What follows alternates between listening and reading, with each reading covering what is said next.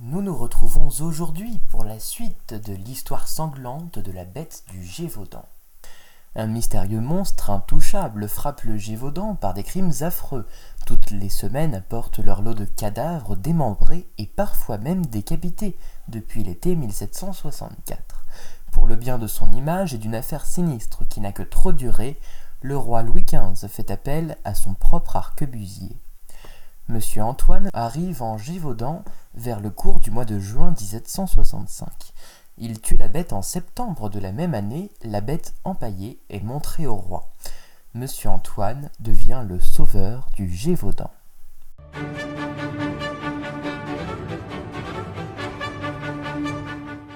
Éloi Sainteau sur deux ses points courts.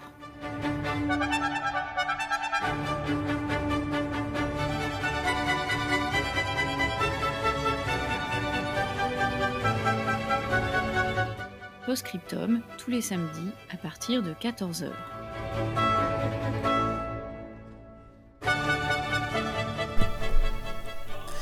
Après la traque de la dite bête, la venue de Monsieur Antoine avait ravivé le pays de son mode de vie versaillais. La noblesse du Gévaudan, qui se morfondait dans leur sombre château, renouait avec les privilèges de chasse. Je rappelle que la chasse est un privilège de la noblesse qui nous vient des mœurs féodales multiséculaires. Monsieur Antoine se lie donc d'amitié avec les propriétaires terriens du Gévaudan, et la traque de la bête, qui n'a plus de raison d'exister d'ailleurs, se transforme en une expédition de découverte et de villégiature. On chasse des loups, mais pas que. Bref, on mène grand train dans le fin fond du Gévaudan.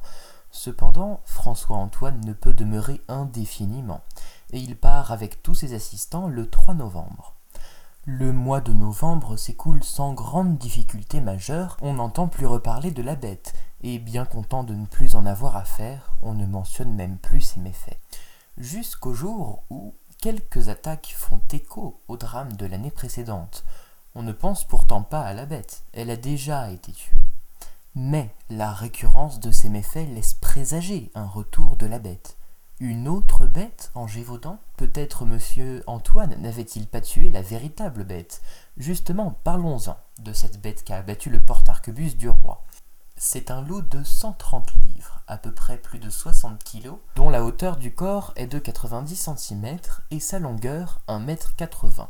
Ce sont des dimensions assez ordinaires finalement pour un loup, toutes les mesures que nous avons là sont dans la moyenne. On soupçonne M. Antoine d'avoir d'ailleurs maquillé ce loup pour que son allure corresponde mieux à la description diabolique qu'on se fait de la bête. Et peut-être est-il bien possible qu'Antoine n'ait pas tué la bête. Ou a-t-il tué une bête Toujours est-il qu'un silence radio s'installe depuis plus d'un mois de la part de la bête, ou des bêtes. Je mets l'accent sur le pluriel, car à la fin de l'année, les massacres reprennent de plus belle. Les habitants ont beau crier à la duperie de monsieur Antoine, les autorités ne peuvent rien. Versailles a eu sa bête et ne veut plus en entendre parler. Abandonné à son triste sort, le Gévaudan n'aura de cesse d'organiser des battues vaines et sans espoir.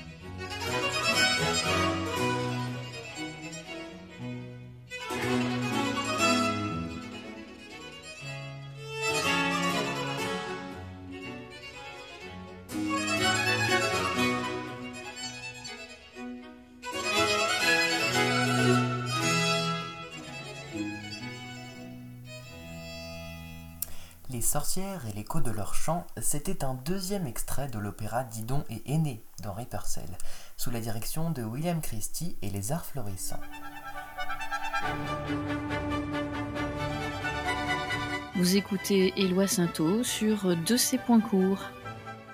Justement des sorcières, parlons-en. Vous l'aurez compris, l'année 1766 apporte son lot de cadavres, une liste longue qui ne semble jamais s'arrêter. Au fil du temps, une idée se fraye un chemin parmi les esprits malmenés et tourmentés du Gévaudan. Certains présument donc que la bête viendrait de la Bessère Saint-Marie. La Bessère est un tout petit village du Haut-Gévaudan, couronnant une colline et qui semble dominer les vallées. C'est donc ce petit village dont les chuchotements des commérages présentent l'image d'un simple hameau en apparence, mais qu'il n'y fait pas bon rester seul la nuit dans les environs.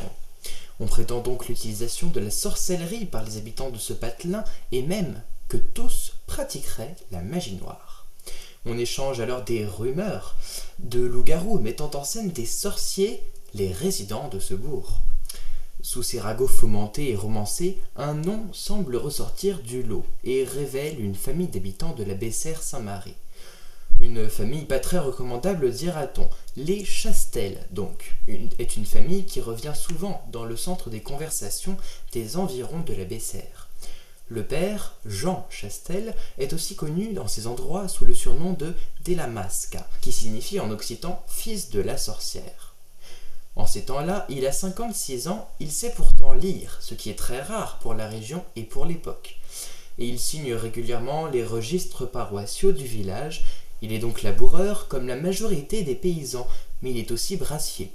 Étant un très bon chasseur et braconnier à l'occasion, il est connu pour élever des meutes de chiens de chasse, et même de loups. Cependant, l'image de cette famille est indiscutablement ternie par le frère de Jean Chastel. Un condamné à mort en cavale, il aurait tué son neveu, Joseph Pascal. Le 16 mai 1767, une petite fille de 12 ans, Marie Danty, est dévorée par la bête. Euh, Jean Chastel signera lui-même l'acte de décès, de plus, il connaissait bien la victime. On dit d'ailleurs qu'il fut fort troublé de la voir ainsi dévorée. C'est alors que, peu de temps après, Jean Chastel fait un pèlerinage en Margeride pour faire bénir trois balles d'argent pour vaincre la bête. Je rappelle que dans la légende, les balles en argent seraient les seules balles qui puissent tuer un loup-garou. Cet acte donc laisse planer, comme qui dirait, l'ombre d'un doute.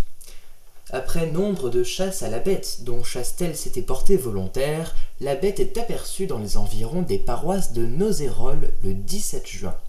Le 18, une chasse est donc organisée au Mont Mouchet, dans les bois de la Ténazère.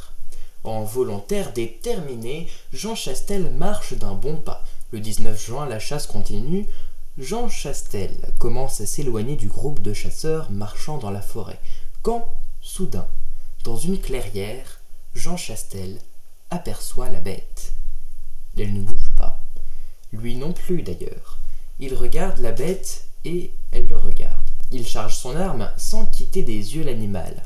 Il est tout proche. Il tire. Il la blesse à l'épaule, elle tombe. Les chiens de chasse attirés par le coup de fusil ne tardent pas à rejoindre la clairière et finir de tuer la bête. Une fois hors d'état de nuire, elle est chargée sur un cheval, puis elle va être autopsiée. Une récompense est accordée à Jean Chastel, il perçoit 72 livres, une somme assez modeste pour la chose. Après être autopsiée par le grand naturaliste Buffon, la bête ne fait plus aucune apparition.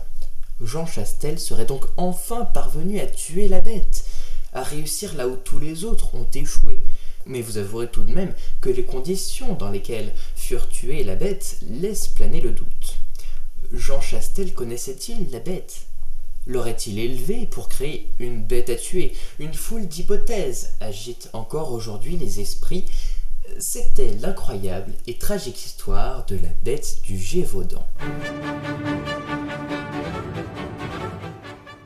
C'était Postscriptum avec Éloi Sainteau.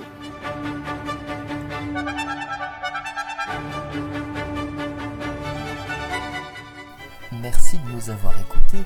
Rendez-vous dans deux semaines pour un nouvel épisode de Postscriptum. Bonnes vacances à tous.